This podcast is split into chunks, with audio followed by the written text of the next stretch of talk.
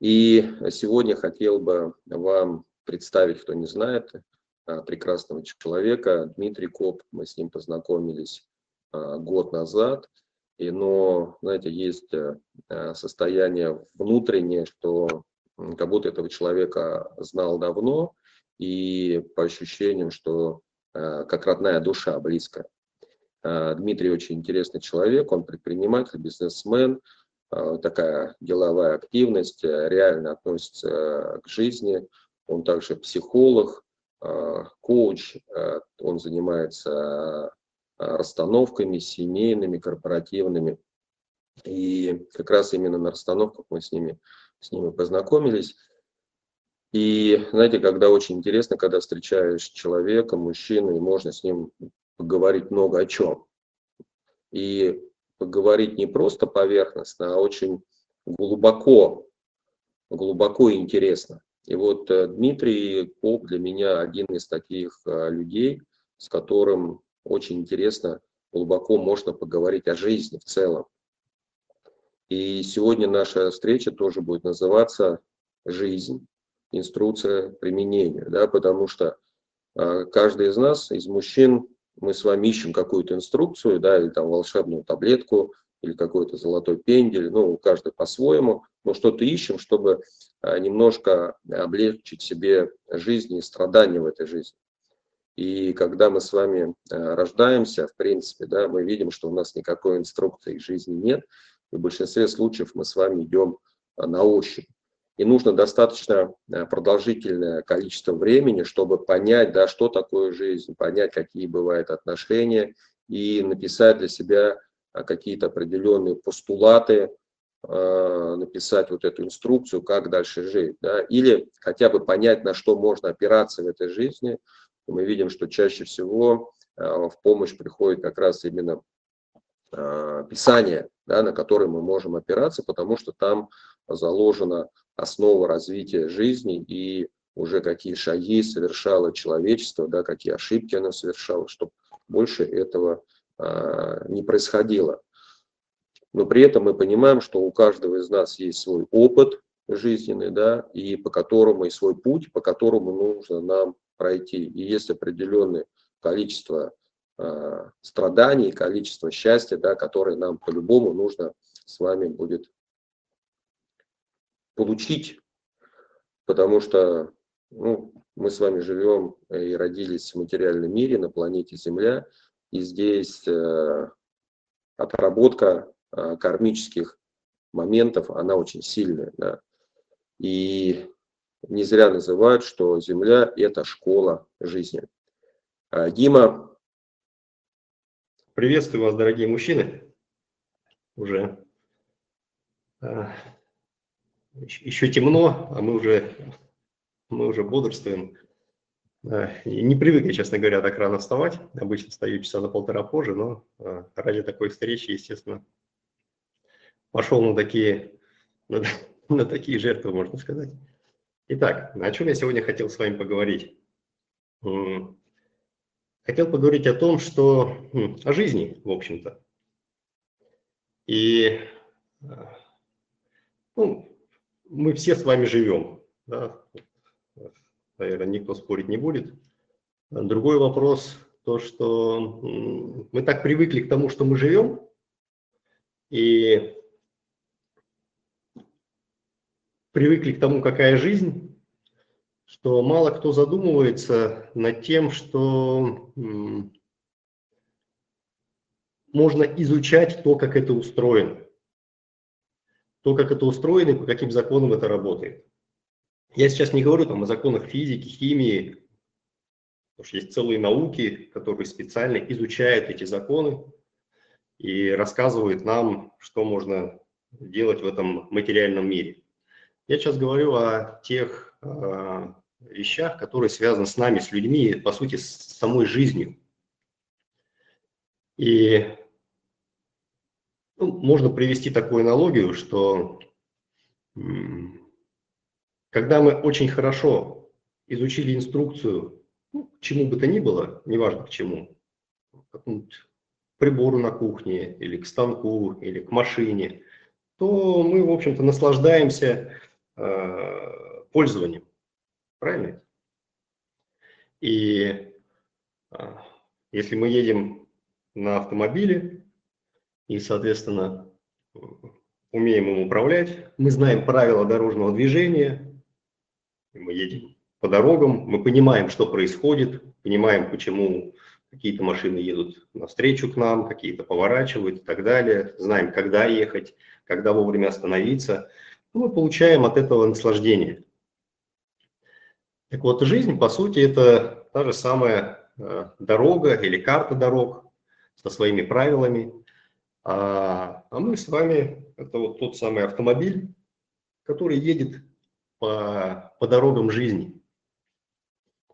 И э, логично предположить, что если мы будем знать правила дорожного движения или правила жизни, которые расположены, скажем, вовне, да, во внешнем мире относительно нас, и если мы будем знать то, как устроен наш автомобиль, то э, движение по жизни окажется таким интересным,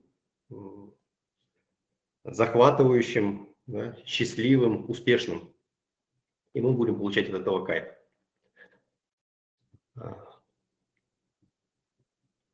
Поэтому сегодня я хочу с вами поговорить именно об этом, о том, как устроена жизнь, о том, как устроены мы и как, в общем-то,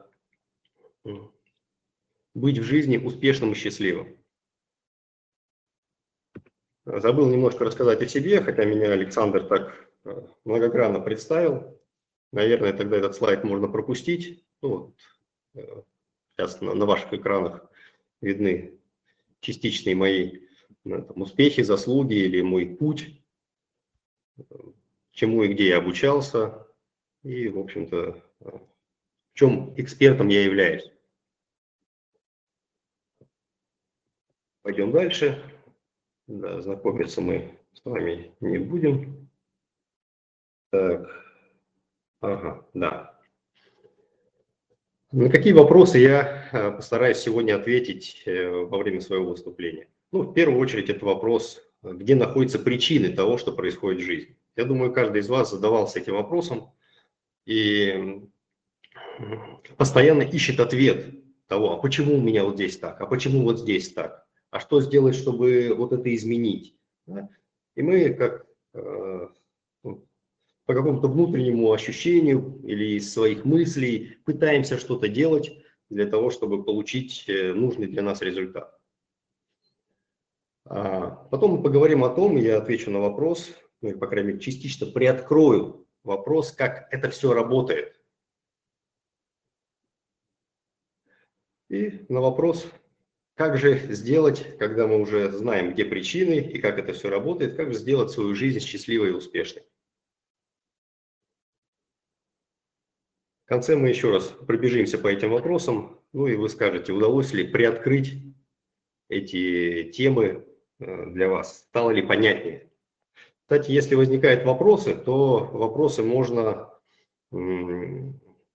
задавать. Если их будет слишком много, ну, имеется в виду, в процессе презентации можно задавать. Если их будет слишком много, я, конечно, э, ну, постараюсь этот поток придержать, да, потому что у нас всего с вами час, а материала, об этом материале можно рассказывать э, не просто часами, а днями и неделями.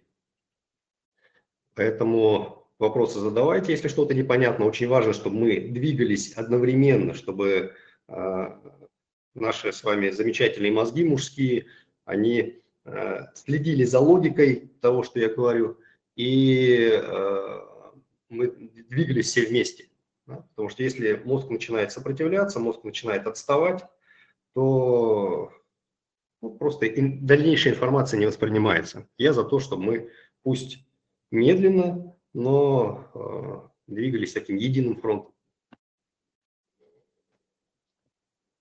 Итак, для того, чтобы раскрыть все эти вопросы, я вот здесь на слайде написал, что мы будем отдельно смотреть на внутренний мир, ну, то есть на автомобиль, если приводить эту метафору, Будем отдельно смотреть на внешний мир, что нам нужно делать с внешним миром. А, и в моей метафоре это вот эта карта дорог, да, ну, по сути, не знаю, города Москвы, России, мира, по которым можно двигаться. И поговорим об инструментах, с помощью которых можно ну, так или иначе производить изучение и внутреннего, и внешнего мира. Итак, внутренний мир.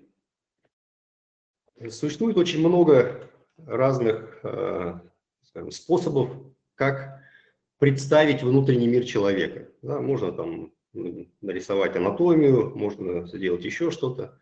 Но здесь для наших целей я внутренний мир представлю в виде ну, такой очень простой схемы, которая часто применяется в психологии, очень простой схемы. И эта схема выглядит вот таким образом. То есть у нас, как у людей, как у этого автомобиля, э, из моей метафоры, да, есть тело, есть ум, голова, мозги, и есть психика, наши чувства и эмоции. То есть, по сути, это вот основное, то, чем мы пользуемся. Тело ходит, носит все это, ум думает, психика чувствует. И в чем сложность того, э, что я называю внутренний, наш внутренний мир? Да? В чем сложность устройства внутреннего мира? Том, что вот эти все три э, наши части, они имеют, они имеют разные, разные задачи и разные цели, и разные потребности. У тела одни потребности, у ума другие потребности, у психики третьи потребности. И вот эти потребности очень часто противоречат друг другу. Когда у нас есть какая-то потребность, мы, естественно, как люди, ставим цели, чтобы эти потребности удовлетворить. Хочется нам кушать, у нас такие есть цели. Ага, надо купить продукты, надо привлечь какую-нибудь женщину, завести жену, да, чтобы она готовила нам. И, соответственно, таким образом удовлетворяются потребности, э, потребность в голоде или потребность в еде. У ума другие потребности, у психики третьи потребности. Вот я привожу часто такой пример, э, то как, как, эти против, как эти потребности противоречат друг другу. Для женщин вообще очень понятные, то есть тело, э, у женщин часто хочет есть, вот о чем мы только что говорили, а ум говорит, нет, есть нельзя, потому что надо беречь фигуру. Ну, противоречие, противоречие. В этом внутреннем противоречии женщина, ну и мужчины, в общем-то, тоже некоторые следят за, за фигурой, считают калории. И в этом противоречии можно находиться всю жизнь. Но на это уходит огромное количество сил и времени. Огромное количество сил и времени. И это все равно, что когда ты едешь на автомобиле, то э, одновременно жмешь на тормоз и одновременно жмешь на газ. То есть что-то тебя тормозит, сдерживает, а что-то говорит, нет, нет, давай. Что-то, ну, вот видеоума в данном случае говорит, э, надо ограничить питание или там, сладкое или еще что-то. А тело говорит, нет, я хочу, у меня потребность, мне надо вкусовые рецепторы удовлетворять. И вот и получается тормоз, газ, тормоз, газ, а то и, и одновременно. Конечно же, такая машина э, не сможет нормально ехать, и уж тем более вы не сможете наслаждаться ездой. Еще один пример, э, например, мужчины любят какие-то экстремальные виды спорта. Многие мужчины любят экстремальные виды спорта. Быструю езду или прыгают с парашютом, э, или занимаются какими-то еще, полет на параплане, да. И понятно, что тот же прыжок с парашюта – это достаточно опасная вещь. Пусть вероятность небольшая, но тем не менее есть риски. У меня много знакомых, которые остались живы, все с ними в порядке, но, допустим, вывихнули ногу или сломали что-то. А, и в этом смысле телу у тела точно нет цели себя ломать или подвергать себя опасности. Но психика говорит, я хочу испытать адреналин. Мне, ну, мне нужно получить э, эмоции. И опять противоречие. И, соответственно, еще раз повторюсь, на вот эти противоречия уходит много сил и много времени. Мы жгем много бензина впустую, можно так сказать. А это наши ресурсы. И то, что я говорю, то, что вот, э, цели противоречат друг другу, это еще полбеды. Беда, ну в кавычках, конечно, да, потому что я вообще считаю, что в мире это все правильно устроено. Но будем сейчас говорить таким простым языком. Беда заключается в том, основная, то, что наши цели и потребности мы в большей степени, большую часть целей и потребностей мы не осознаем. То есть у нас есть вот этот внутренний мир, о котором мы сейчас говорим. И во внутреннем мире есть то, что мы можем, ну, так сказать, рассказать. А вот я хочу вот это, вот это, вот это. А есть то, что мы даже не осознаем, и этого больше. Кто-то говорит 90%, кто-то 95%, кто-то 80%. Э, не знаю, как они это считали. Посчитать это невозможно. Но я согласен с тем, что это точно, точно большая часть. Это как, как айсберг, когда рисует вот это осозна, осознаваемое, неосознаваемое, сознательное, бессознательное, как айсберг, большая часть которого, естественно, находится под водой. И вот эта проблема. Мы с вами не знаем наших реальных целей и наших реальных потребностей. Если есть вопросы, еще раз говорю, задавайте. Руки я ваши не вижу, я вижу только презентацию, поэтому можно прям голосом меня просить приостановиться и задать вопрос. Вот здесь пример неосознаваемой цели, который, который работает у всех абсолютно. Это здесь написано финансовый потолок. А что такое финансовый потолок? Ну, многие, наверное, из вас так или иначе с ним э, знакомы, сталкивались. Это когда выходишь на определенный уровень финансов и месяцами или даже иногда годами, иногда десятилетиями не можешь выйти на принципиально новый уровень. Почему это происходит? А происходит это, это так, приведу простой такой пример. А, у каждого из нас, у каждого человека вообще, существует определенный уровень а, того денежного потока, который мы можем через себя пропускать. То есть, условно говоря, к нам приходит какое-то количество денег в виде дохода, и мы можем ими распорядиться, что-то купить или куда-то вложить, э, или потерять какую-то часть и так далее. То есть мы можем спокойно этим распорядиться. Если э, в нашу жизнь приходит большее количество денег, ну так, существенно больше, не знаю, 5 раз больше или в 10 раз больше, то есть, допустим, у меня доход ну, я не про себя сейчас говорю, например, у меня доход там 200 тысяч рублей. А, и вот они приходят ко мне, эти 200 тысяч рублей. Я спокойно беру, их трачу, беру, трачу, и вот каждый месяц происходит вот это движение. Но если ко мне придет 2 миллиона, и это начнет ну, там, в этом месяце 2 миллиона, в следующем месяце 2 миллиона, и вот они у меня наличкой или там на картах присутствуют, и вот уже количество денег начинает превышать тот, тот э, уровень, который банки страхуют от потери, да, сколько сейчас, не знаю, миллион четыреста или больше уже стал.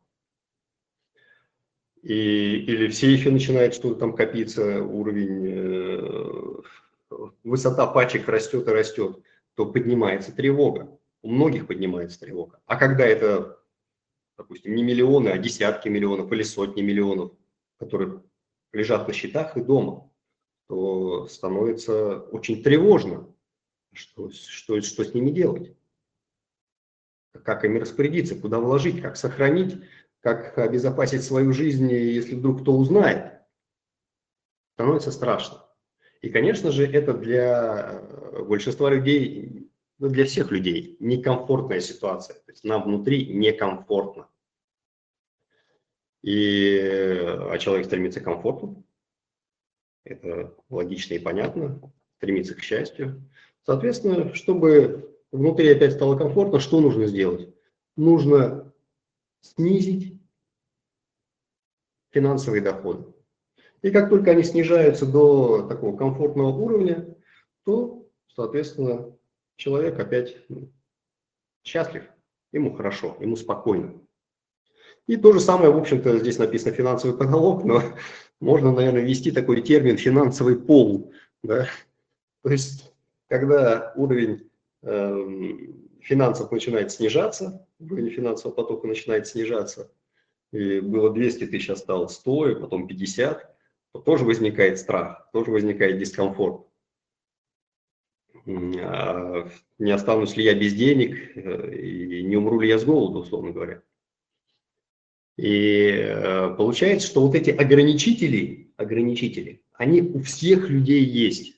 Просто у кого-то эти ограничители на уровне там, 10 тысяч рублей, у кого-то 100, у кого-то миллиона, у кого-то миллиарда.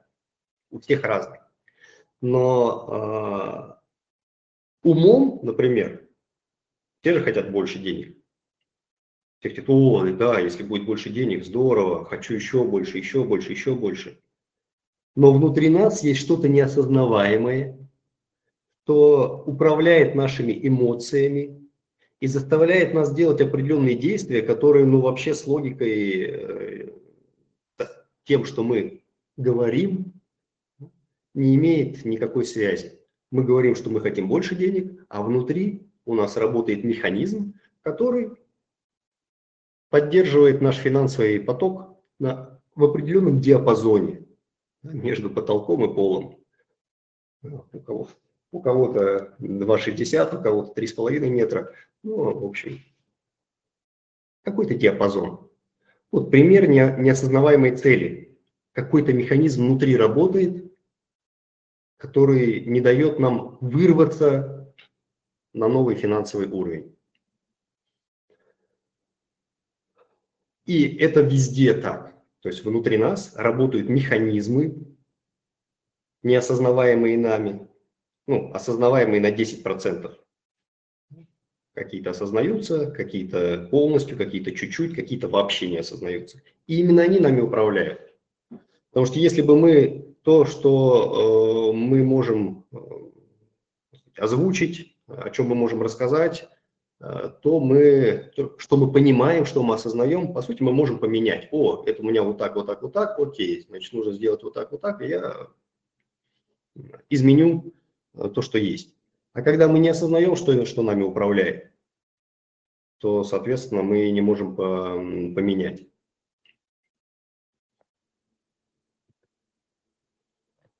Возникает вопрос, а как же узнать свои бессознательные цели и потребности?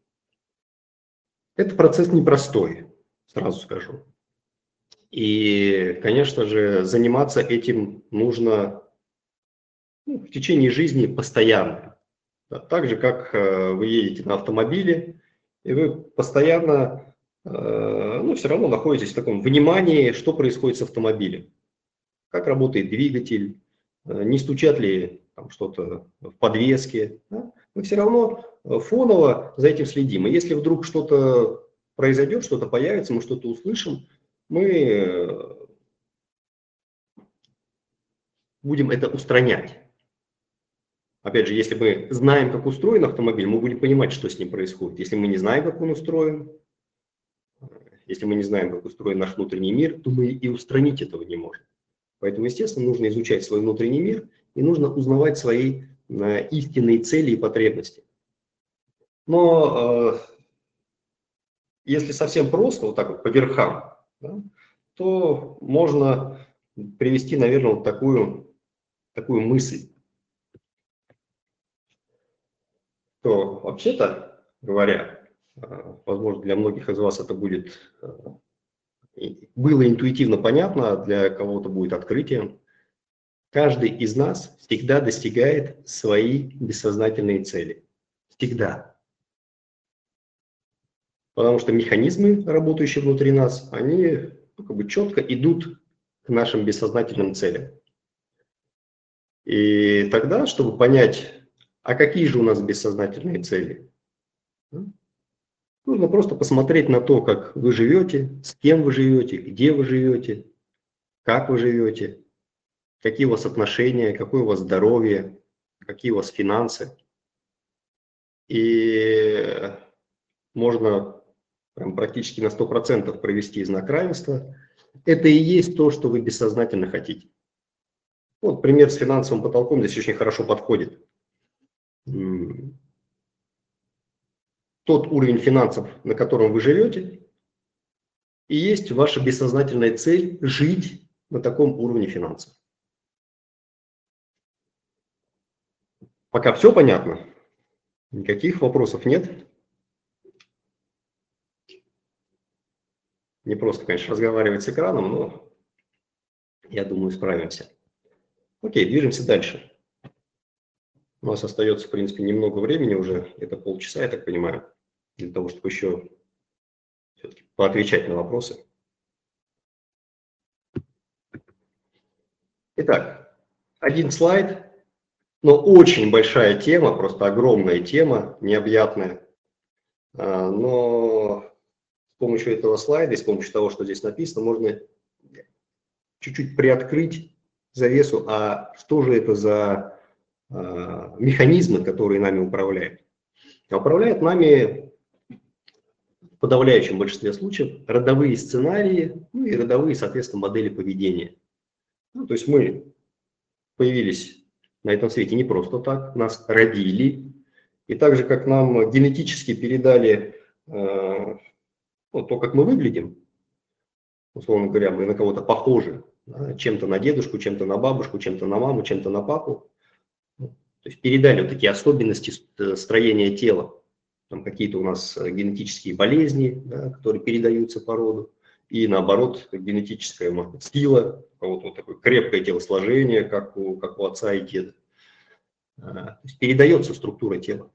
Точно так же нам передается и опыт, и модели поведения, которые были у наших предков. То есть внутри нас это знание, так же как и знание того, как э, должно выглядеть тело, и оно постоянно воспроизводится, в течение жизни наше тело меняется очень медленно. Точно так же передаются и вот эти психологические внутренние модели поведения, которые связаны с опытом наших предков. И вот это предмет изучения. Что за модели, что за сценарии управляют нами, что мы живем, вот, допустим, на таком уровне финансов или э, в таких отношениях. Часто можно провести параллели. А, так оказывается, у меня у родителей были такие же отношения. Или, а, оказывается, у меня э, все, в общем-то, тяжело трудились и жили не особо богато. Вот почему я сейчас занимаюсь бизнесом, постоянно разгребаю э, геморрои в своей компании, а денег много не зарабатываю. То есть вот эти вот вещи, они э, внутри нас работают и обуславливают э, нашу реальность. Это все про внутренний мир.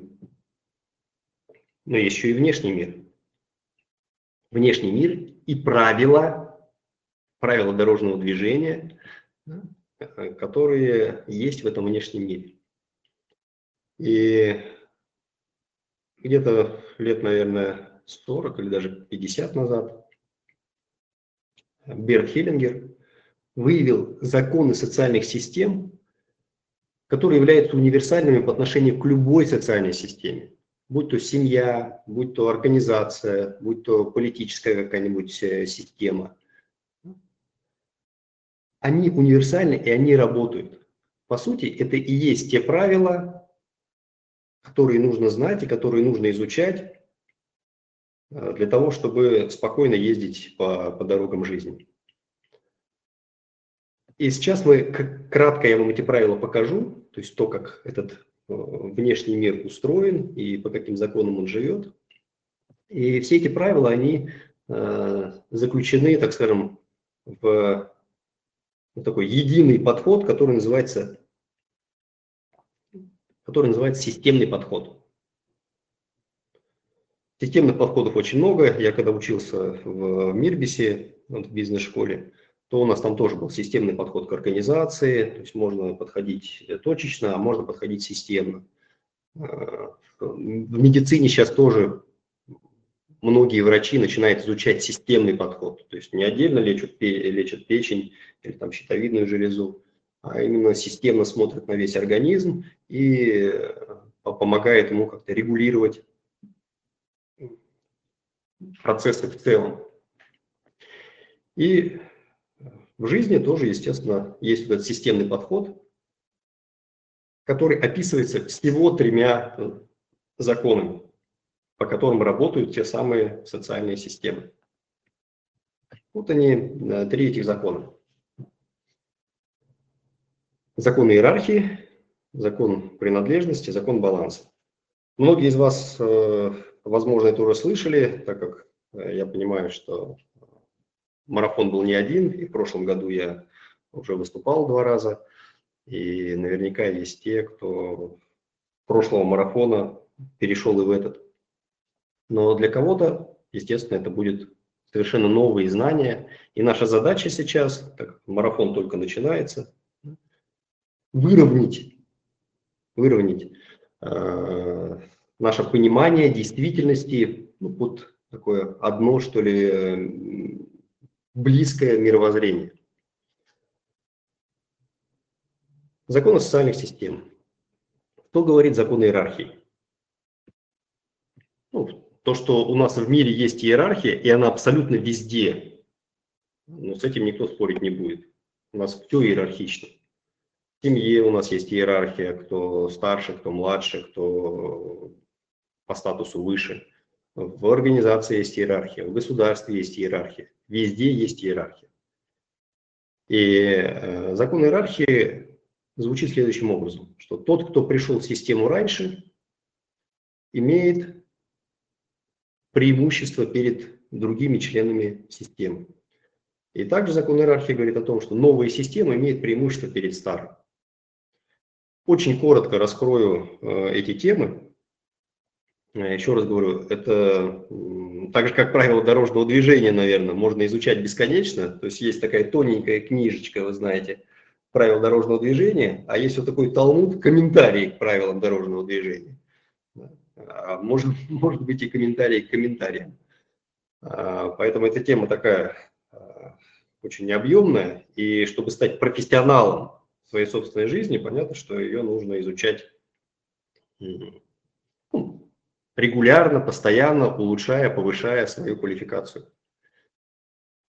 А, итак, тот, кто пришел в систему раньше, тот имеет преимущество. Соответственно, преимущество в первую очередь на свою жизнь и на то, чтобы никто в нее не лез. Можно ну, совсем узко, совсем просто сказать вот так. А, простой пример. Папа и мама пришли раньше систем. И они живут на этой земле дольше, чем мы. Но почему-то э, каждый из нас, я прям смело говорю каждый из нас, потому что ну, я очень мало видел исключений, их, мне кажется, нет.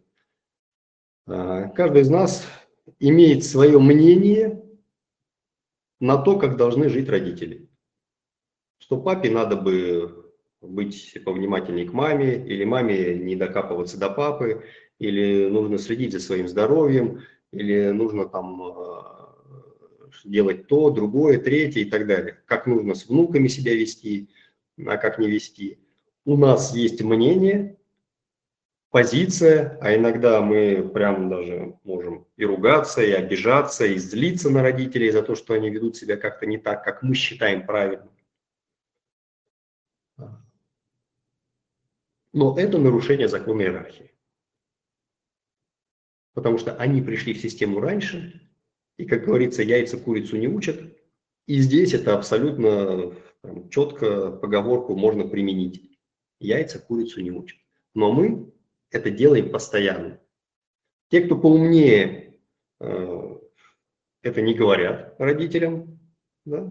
но внутренне считают, что же мама-то опять что-то не то делает. Да? Не говорят, но позиция внутренняя именно такая нарушающая закон иерархии. И от этого проблемы. Потому что в этом смысле Э, я могу привести пример с организацией, очень простой и понятный пример, на котором сразу становится очевидна глупость такого подхода. Ну, условно говоря, в организации есть э, отдел продаж, практически во всех организациях есть. И вот продавец из отдела продаж смотрит на всю организацию, смотрит на вышестоящих руководителей, так же, как мы смотрим на родителей, на коммерческого директора, на генерального директора, и точно знает, что они как-то ну не так управляют этой компанией. Ну не так. Коммерческий директор вообще своему месту не соответствует. Генеральный почему-то это все допускает. Да? Ну, тупые ребята наверху. Ведь нужно, ну, понятно же, что вот так надо делать и будет все хорошо. Мы лучше знаем, чем они. Одно, один вопрос, если мы так считаем, да, хотя это тоже уже нарушение. Но если мы идем и начинаем это говорить коммерческому директору, генеральному директору, или же идем в соседний отдел, в бухгалтерию и учим их, как правильно считать деньги, как правильно начислять там э, налоги или как правильно работать э, с счетами, фактурами, я думаю, что э, этим людям точно это не понравится. И они нас либо мягко, либо жестко пошлют. Скажут, ты откуда, парень? А, из э, дела продаж? Или как в этом фильме, да? служебный роман. Ваше место в бухгалтерии? Так вот, займитесь своими прямыми обязанностями. И э, сначала это будет мягко, но если человек будет настаивать и продолжать учить коммерческого, как правильно э, руководить продажами, а технического, как правильно руководить производством, то рано или поздно начнут штрафовать, э, а потом выгонят из организации. То есть будут серьезные последствия, тяжелые последствия для, соответственно, внутреннего состояния, потому что это не просто вступать в такой конфликт, и для материального положения, а может быть даже и для здоровья, потому что в некоторых мужских коллективах могут просто в морду дать и становится сразу все понятно, что и как нужно делать, чтобы чувствовать в своей системе нормально. С другой стороны, если ты занимаешься своими прямыми обязанностями, ты классный продавец, ты не лезешь в другие сферы, да, ты можешь высказывать свое мнение, но у тебя нет такой уверенности и напора, что ты абсолютно прав, то тебе слава и почет ты доволен жизнью, у тебя премии, э, все тебя уважают, э, здороваются. Супер, ты висишь на доске почета. Не нарушаешь закон иерархии, живешь счастливо. И есть такое понятие, как новая система имеет преимущество перед старой. В данном случае это когда образуется новая семья, То есть раньше вы были в родительской семье, вы были детьми, все ресурсы текли вам, ребенку, чтобы вы выросли. И эта система, естественно, была самой важной. Но когда вы выходите из родительской семьи и начинаете образовывать новую систему, семью, э, и у вас появляются дети, то эта система, естественно, более важна, чем э, родительская. Почему? Потому что основная задача на Земле – это продолжать жизнь река жизни течет издалека, издалека, из вот, давних времен, да, через наших предков, нашим родителям, к нам и вперед дальше, к нашим детям, внукам. Она течет в одном направлении. И важно, чтобы жизнь была продолжена. И тогда, если вот э, мы рассматриваем эту глобальную цель, не знаю, человечества, природы, Земли, космоса, Откуда эта цель? Почему у нас внутри у всех есть задача обязательно продолжить род? Тоже вот такая, да, интересная цель. Что внутри нас так работает, то ну, мы все усилия прикладываем к тому, чтобы обязательно продолжить жизнь. Что за механизмы? Они в нас вшиты. А, Соответственно, для, с точки зрения продолжения жизни, с точки зрения выполнения этой глобальной цели, новая система, новая семья, она более важна. И ресурсы должны направляться именно в эту систему, Они должны аккумулироваться в этой системе для того, чтобы дети выросли. Они ни в коем случае не должны идти назад. Когда мы отправляем ресурсы назад, говоря, нашим родителям, и объем этих ресурсов иногда превышает, э, есть такие перекосы некоторых людей, объем этих ресурсов превышает те ресурсы, которые тратятся, собственно, на семью, то есть родителям покупают квартиры, э, машины, да, а сами могут жить при этом в съемном жилье. А, вот это точно огромное нарушение. Итак, движемся дальше. Ну да, здесь тоже показывают, что родители имеют преимущество перед детьми, первый партнер имеет, ну, в данном случае партнерство, так мы все с вами, э, здесь мужчины, имеет э, преимущество перед второй, а старший ребенок перед младшим. Вот здесь есть нарушение закона иерархии, я прям быстро пробегусь, потому что, ну, еще раз говорю, тема очень большая. У нас, насколько я понимаю, остается минут 15-20. Вмешиваться в жизнь старших, учить и давать им советы. Ну, это я уже сказал. Осуждать или оценивать действия старших. Проявлять к ними уважение и неблагодарность. А чувствовать превосходство над старшими. О, это прям вообще у каждого, у каждого первого практически. Я лучше знаю, чем родители. Я круче, чем родители. Я умнее, я э, лучше знаю жизнь и так далее. Следующий закон. Закон принадлежности. Все элементы системы имеют одинаковое право на принадлежность системе. Никто не имеет права исключать других из системы. Вроде бы понятный закон, понятный закон, но нарушается сплошь и рядом. Простой пример, когда э, женщины исключают из системы мужчину. При разводе многие говорят, ты с детьми общаться не будешь, ты здесь больше никто. До свидания. Вот. Или же исключает асоциальных родственников. Когда э, в общем, там, пятеро детей в семье, и все нормальные, все добились в жизни чего-то ну, стоящего, один в этом хороший специалист, другой там здесь э, ну, ответственно и порядочно работает и ценится. А третий, ну, один из пяти, ну, какой-то не такой. Пьет, там, ворует. И, конечно же, не хочется чувствовать себя, ну, как сказать, э, принадлежащим к одному кругу людей вместе с этим человеком.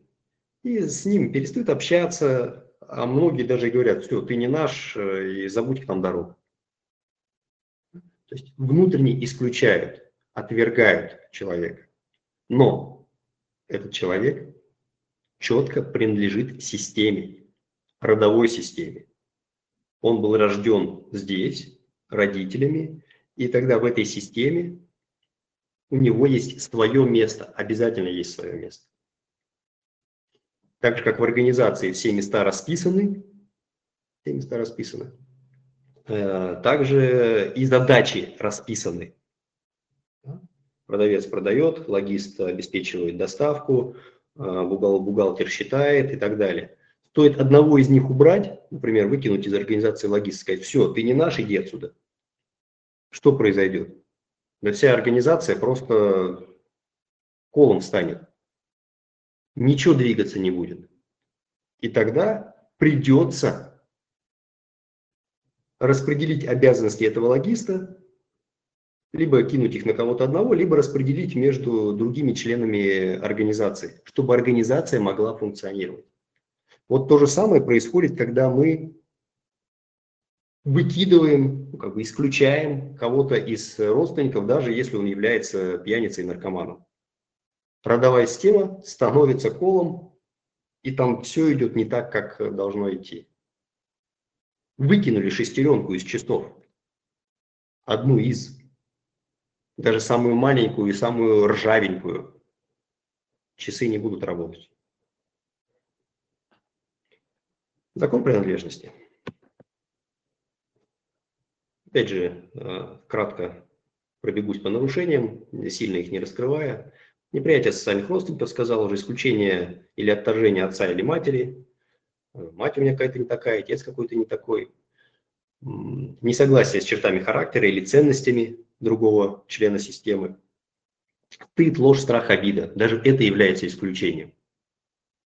Потому что когда мы лжем, что мы делаем? Мы понимаем, что о, вот это показывать нельзя, это рассказывать нельзя, эта часть мира должна быть, моего внутреннего мира, должна быть, э, не должна быть увидена, а значит мы ее так вытесняем. Или же, когда говорят ложь во спасение, да, то есть лжем человеку, э, опасаясь, что он может не справиться, что ему будет тяжело. Тем самым мы исключаем его внутреннюю силу, внутреннюю возможность э, справляться с, э, ну, с непростой реальностью. И это тоже нарушение закона принадлежности, потому что исключается. Стыд – то же самое. А, когда мы чего-то стыдимся, это значит, мы что-то прячем, а значит, происходит исключение какой-то какой нашей части или какой-то части другого человека. И закон баланса. Ну, баланс – это э, любая система стремится к э, какому-то балансу, к уравновешиванию. И в социальных системах есть э, такое понятие, как брать и давать, то есть когда мы что-то даем системе и что-то берем от системы. То есть это работает везде так. В организме да, что-то э, организм, там клетка берет, что-то отдает. Э, мы как люди что-то берем, что-то отдаем, органы работают, что-то берут, что-то отдают и так далее. И получается вот э, такой, такой баланс между разными системами, между людьми, между органами, между организациями. Одна организация поставляет продукцию, другая платит деньги. Вот оно, брать, давать. И это всегда стремится к уравновешиванию. Всегда. Если закон баланса нарушается, если кто-то взял больше, чем дал, то в системе возникает перекос. Потому что э, это всегда либо прям осознанно, либо неосознанно чувствуется, что что-то не то. То есть, когда тебя надули, ты все равно это чувствуешь. А, иногда, конечно, можешь этого не осознавать, но что-то внутри, а иногда прям осознаешь, и становится, ну, как бы обидно, что забрали больше, чем дали. И тогда возникают притязания, и, может быть, даже могут быть какие-то действия, да, связанные с тем, чтобы восстановить этот баланс. И даже если эти действия не произошло, все равно система, это прям очень большая тема, прям глобальная тема, закон баланса, а, прям хочется ее раскрыть по, по максимуму, но, естественно, это невозможно. Но важно запомнить вот это. Всегда будет происходить уравновешивание. Всегда. Иногда через поколения. То есть, если кто-то когда-то раскулачил ваших предков, то его потомки будут что-то как бы, чувствовать внутреннюю необходимость что-то отдавать другим людям, потому что кто-то из их предков забрал. Вот, даже, даже вот так это может работать. Нарушение закона баланса. Берете на себя проблемы других людей, о, это вообще прям э, очень часто мы взваливаем на себя то, что мы не должны решать берем на себя ответственность за тех, за кого не должны брать ответственность, например, за тех же родителей э, или за брата, да, э, или там еще за кого-то.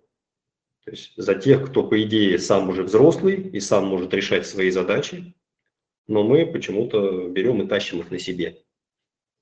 Отдаете больше, чем можете взять, берете больше, чем можете отдать, жертвуете собой ради другого, опекаете старших или равных по иерархии. Вот э, вкратце то, что может быть.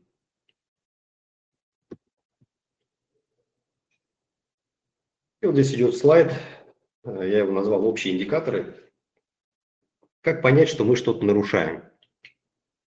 Вот если вы едете по, по дорогам, ну, опять же продолжаю эту метафору, А как вы поймете, что вы что-то нарушаете?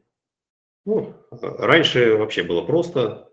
Тут же останавливает гаишник, ну, если он, конечно, стоит где-то рядом, и говорит, вы не правы. И выписывает штраф там, или не штраф. Ну, становится понятно, что неправы. И идут какие-то потери, либо моральные, либо материальные. И это для нас нехорошо. Ну, сейчас есть камеры.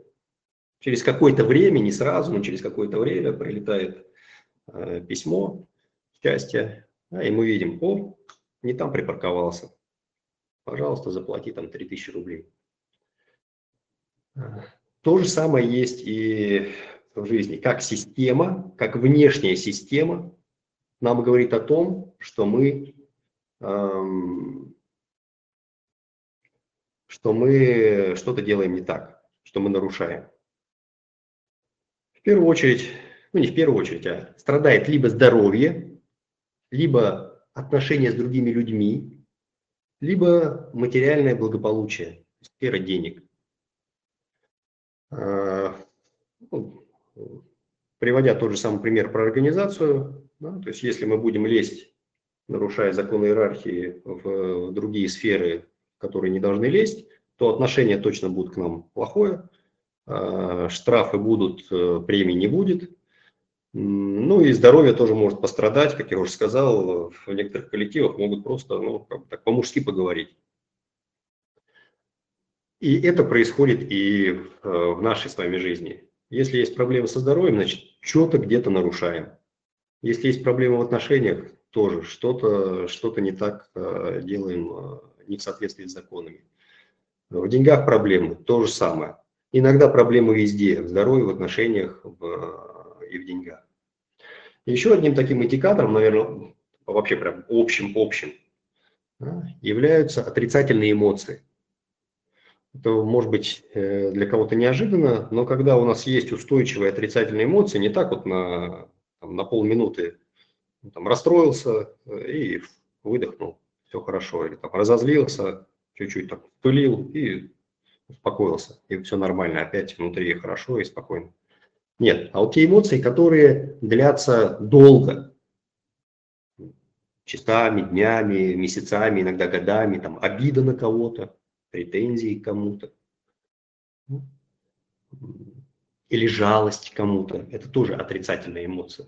Потому что когда мы кого-то жалеем, ну точно внутри нет счастья. Соответственно, если у вас есть какие-то отрицательные эмоции, то сто процентов нарушаются какие-то законы. Вопрос какие, ну, это можно, это можно разобрать и установить. Что дальше? Решил на этом этапе презентации задать такой вопрос, что конкретно делать? Потому что не знаю, как для вас, а для меня, когда я слышу много какой-то информации о том, как и что а, работает, мне всегда интересно, что мне конкретно нужно делать для того, чтобы для того, чтобы что-то начало меняться.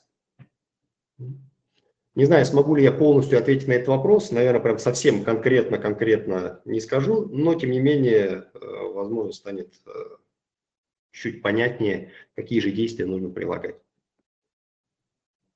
Ну, понятно, что нужно изучать свой внутренний мир.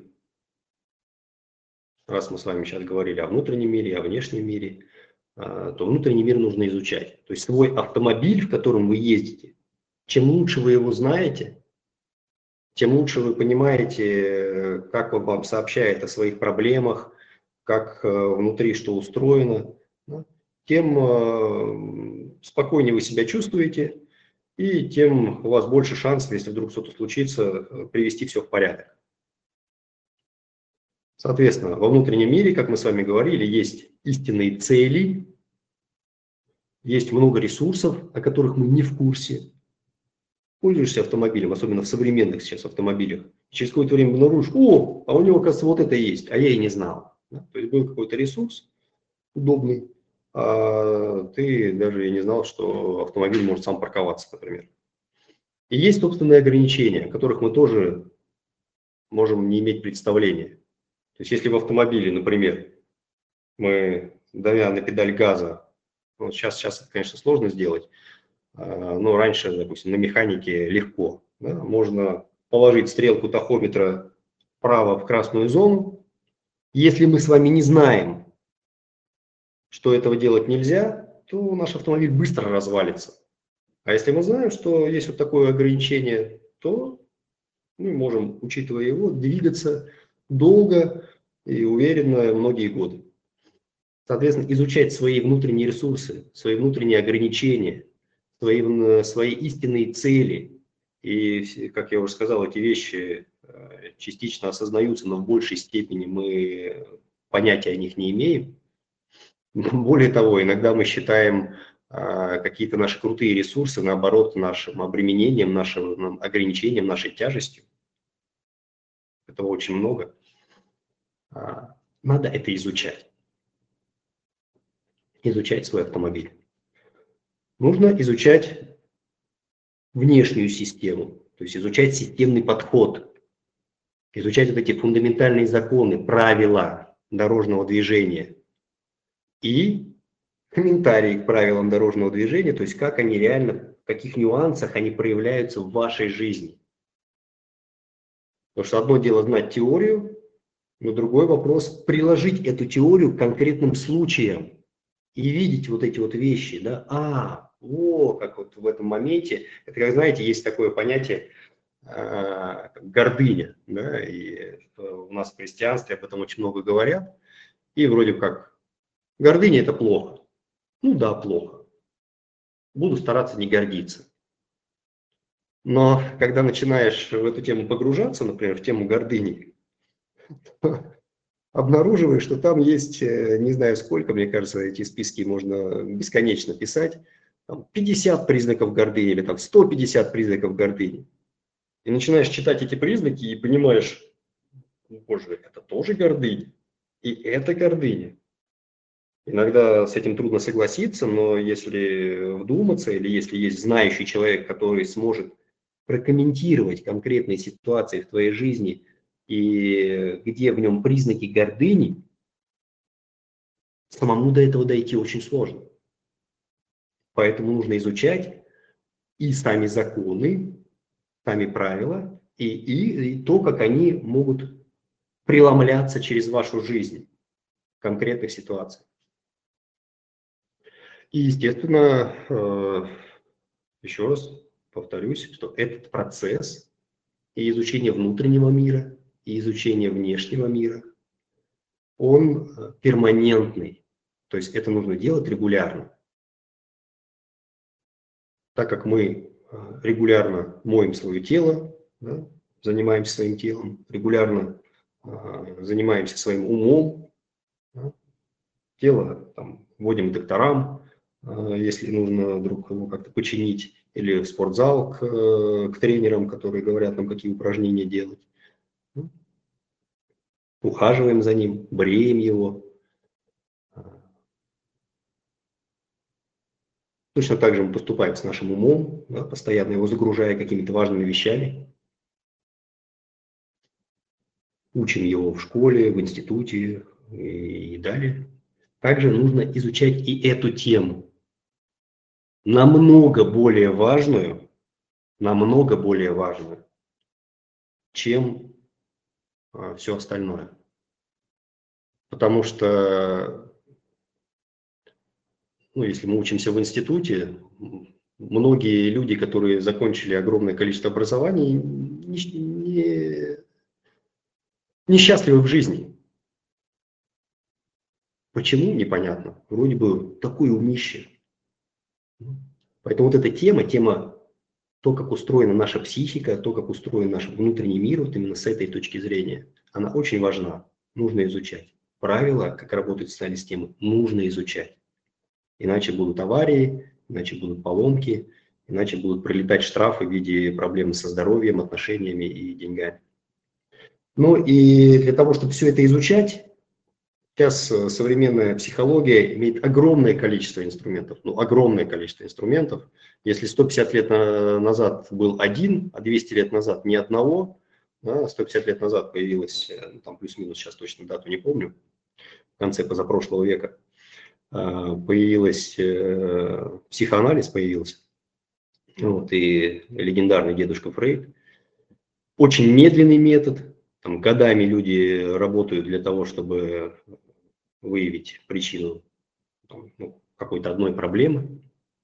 Раньше это было так. То сейчас и методы психологии стали совсем другие, и их появилось огромное количество. Поэтому с помощью них, естественно, можно все это изучать.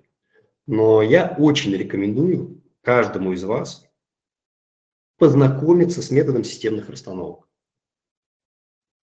С моей точки зрения, это ну, не знаю, там, самый он лучший, самый быстрый, или, может быть, какие-то есть еще. Но это точно очень крутой метод, очень крутой. Я с ним знаком уже больше 10 лет.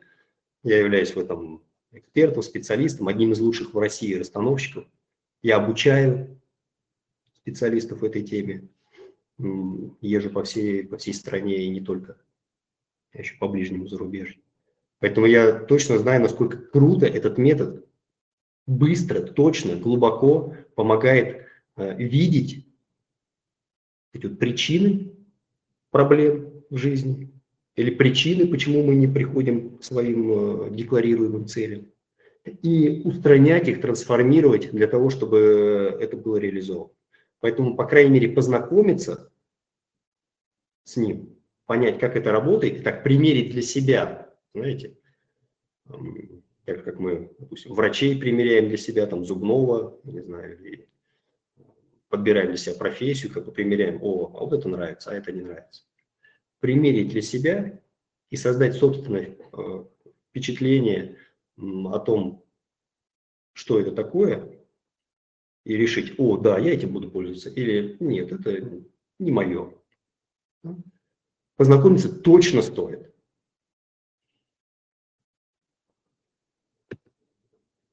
Ну, в общем-то, на этом все. Спасибо за внимание, мужчины. Готов отвечать на вопросы. А мужчины, у кого есть вопросы, давайте. А, можно включать микрофон и, и задавать.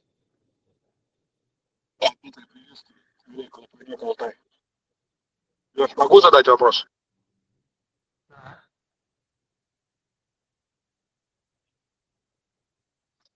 Я слушаю. А как можно записаться к вам на учебу на системной расстановке? Благодарю, кстати, за очень интересную лекцию. Я ее уже слушал. Вы уже рассказывали об этом в прошлом марафоне. А, во-первых, есть Институт консультирования системных решений. А, можете прям записать. Институт консультирования системных решений. Это самый первый и, наверное, э, на данный момент самый большой, 70 или 80 процентов расстановщиков выходит из него. И там точно можно учиться. Плюс э, во время презентации, если, может быть, вы заметили, в уголке э, был написан мой сайт decop.ru ну, то есть D Дмитрий, K O P P, да, 5 букв, D .ру. На сайте тоже можно увидеть и мои какие-то координаты, да, и можно всегда написать в WhatsApp э, или созвониться, и я с удовольствием поделюсь информацией. Ну и э, в Институт консультирования системных решений тоже сайт простой iksr.ru. Да. Там есть много информации о расстановках и, соответственно, о том, где этому можно научиться и как можно научиться, какие есть программы.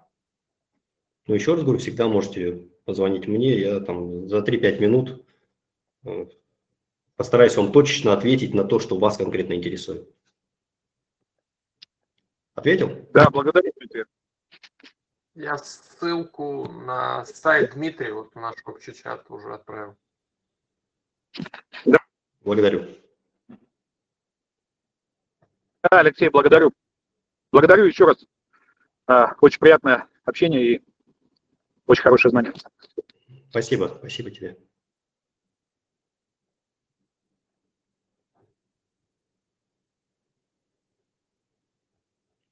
Так. Вопросы есть? Меня слышно? Да, Игорь, слышно. Да, всем доброе утро. Дмитрий, доброе утро. Доброе, доброе. Спасибо за что принимаете здесь участие.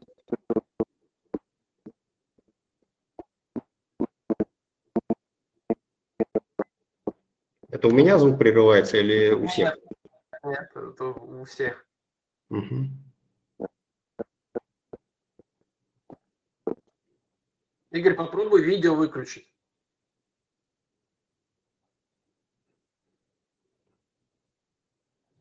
Пока, пока Игорь у нас включил мужчину. Давайте пока следующий. Кто хотел бы задать вопрос. Угу.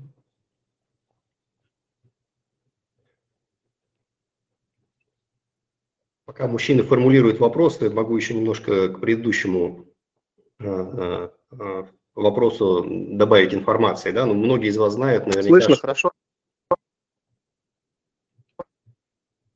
Вот все равно прерывается, Игорь. Опять прерывается, да. Многие из вас наверняка знают, что будет через, сколько там, через месяц, уже даже уже чуть меньше, чуть меньше. Больш, большой да, мужской лагерь в Туапсе. И я там буду присутствовать как спикер, как один из спикеров.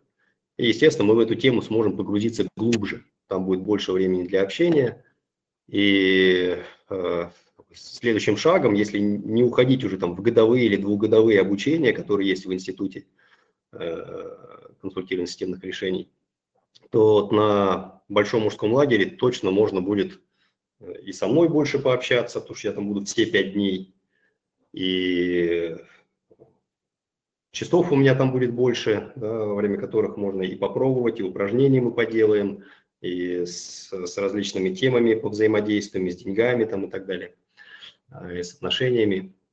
И вот эту тему системного подхода мы точно там погрузимся в нее более основательно, что ли.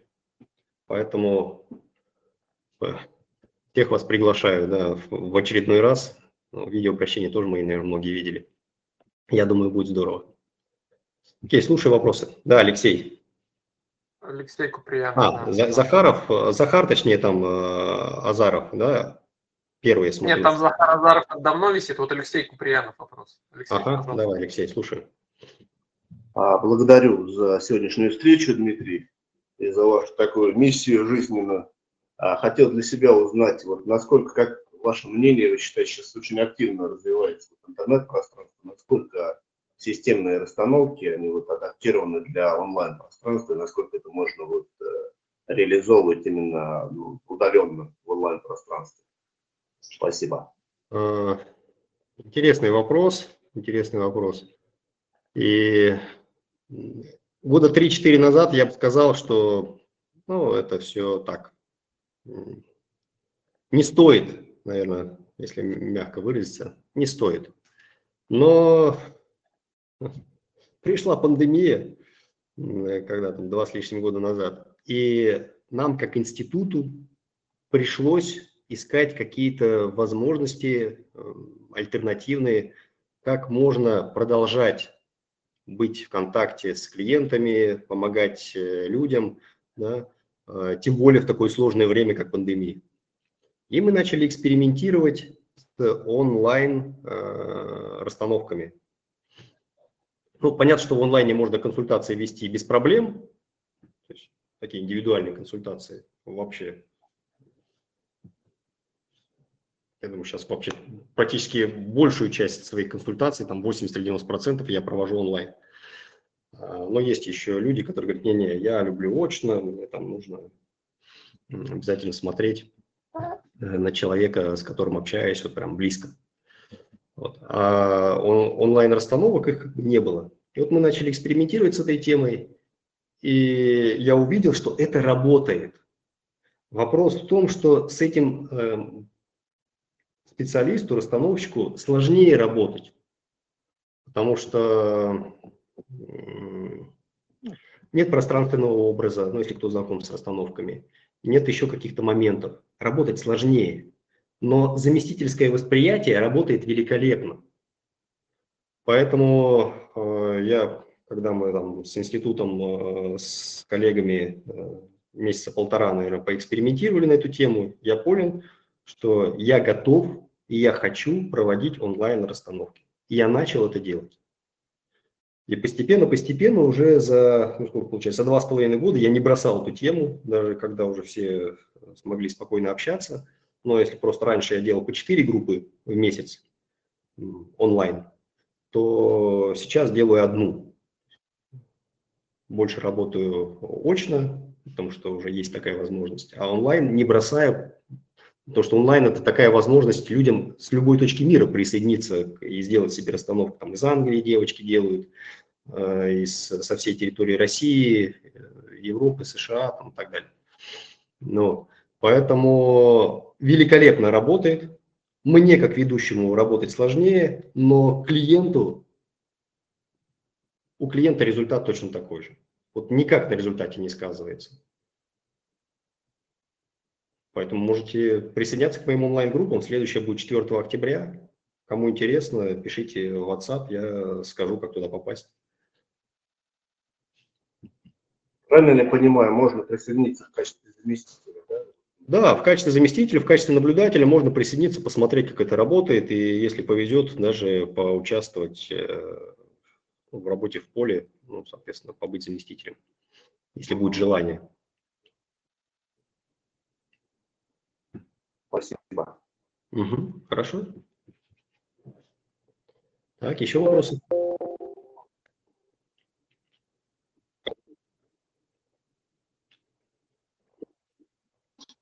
Наверное, так все понятно объяснил. Дмитрий, да-да-да, Дмитрий, э, благодарю. Можно вопрос, да? Да, конечно. Григорий Барнаул.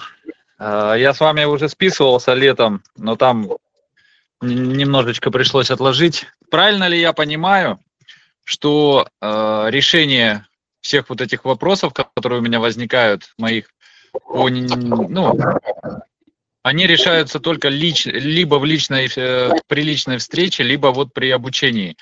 А, что я имею в виду конкретно? Ну вот, допустим, вот то, что вы озвучили, незнание э, закона иерархии. Я вот буквально сегодня, вот перед встречей, э, мама любит смотреть, у меня там э, эти, ну вот, передачи по телевизору, когда там все там у этого все там, ты такой секой, а ты плохой, а ты друг друга. Вот час суда, что ли, называется? Да, да. Вот, друг друга грязью поливают. И я был, ну, против, говорю, мам, ну давай. И сегодня она аж расплакалась, типа, я люблю, а ты запрещаешь, и я и тебе не хочу, типа, перечить, и все. И потом я слушаю от вас вот это, думаю, елки-палки, я-то реально не знал это, я думал, делал как лучше. А получается, как не то, что даже как всегда, а еще хуже. Я подошел, извинился, говорю, мам, прости меня, пожалуйста, смотри, что хочешь. Я вообще вот, я в наушниках, все, прости, что я ну, себе позволял такое. Вот, то же самое, дедушка у меня, э, оказывается, участвовал в раскулачивании, он прямо автобиографию писал. И то, все то, что вы сказали, все это действительно у нас в роду, у меня пять братьев, у каждого брата по одному ребенку-инвалиду в семье. Uh, у всех у нас затыки с финансами. У всех у нас, мягко говоря, не очень э, хорошие отношения с окружающими. Ну, знаете, нету прям такого, чтобы о, там, супер карифаны или еще что-то. Ну, как бы у всех такие, все то, что озвучили. То есть правильно ли я понимаю, что это только в глубокой проработке, при личной консультации, либо вот поступить туда, в этот, в э, институт? По-другому же, ну, вряд ли. Правильно? Понятно, Григорий. Ну смотри, э, понятно, что личные консультации или расстановки, вот те же онлайн, если ты из Барнаула. А я, кстати, скоро буду в Алтае и, возможно, буду там достаточно много времени проводить э, там, в Горно-Алтайске, либо даже еще туда поглубже, в Горный Алтай. Поэтому вполне возможно буду организовывать группы в Барнауле, да, в Барнауле, в Новосибирске. Э, так что у тебя будет шанс попасть в научную расстановку. Вот. А, понятно, что можно это работать, нужно работать индивидуальными консультациями и делать расстановки либо онлайн, либо очно. потому что именно они прям четко и быстро помогают, ну, про те же даже финансы. То есть просто ставишь э, простую работу, э, ты и твоя финансовая цель. И мы сразу видим, чем прекрасен расстановочный метод. Со стороны видим, э, в чем причина. Видим причину, устраняем ее, у тебя в этой сфере начинает, начинается прогресс. Там, быстрый, медленный, это уже предсказать сразу сложно, но точно начинается прогресс. И если этим заниматься регулярно, то, естественно, прогресс становится просто умопомрачительным, да, будем так говорить. То есть люди там делают x5, x10, если занимаются этими вещами, этой сферой. А, и, и, и в других сферах тоже начинает налаживаться, потому что он, те внутренние причины, которые влияют на деньги, они 100% влияют еще и на многие другие вещи. А, это первый момент. Второй момент по э, обучению. Понятно, что если вы идете и обучаетесь в ИКСР, а кстати, Григорий, опять вовремя, мне вчера сказали, что где-то с февраля месяца, да нет, с конца января, наверное, в конце января в Новосибирске набирается новый поток по семейным расстановкам. И, соответственно, обучаясь семейным расстановкам, не обязательно после них становиться расстановщиком, но вы точно за вот эти вот два года обучения, там 8, 8 модулей по 5 дней, ну, то есть э, не так напряжно, то есть раз в 2-3 месяца на 5 дней э, переехать из Барнаула в Новосибирск тот же и поучиться, ну, я думаю, возможность можно найти. И деньги-то ну, не такие большие, как если делать индивидуальные консультации расстановки. Но за время обучения не только получаешь знания, но очень много прорабатываешь. Там же обучение происходит на базе того, что постоянно практика, постоянно практика, постоянные упражнения. То есть получили теорию, пошли друг с другом упражняться, получили теорию, пошли друг с другом упражняться. Пусть еще, плюс еще расстановки друг другу постоянно, а, там, начиная уже с четвертого, с пятого модуля делаются. Поэтому здесь получается такой симбиоз за это двухлетнее обучение, и в теме начинаешь просто очень круто разбираться. Ну, выводим на такой уровень знаний, когда можно делать и расстановки. Человек при желании может делать их. А, и прорабатываешь себя от и до. Вот.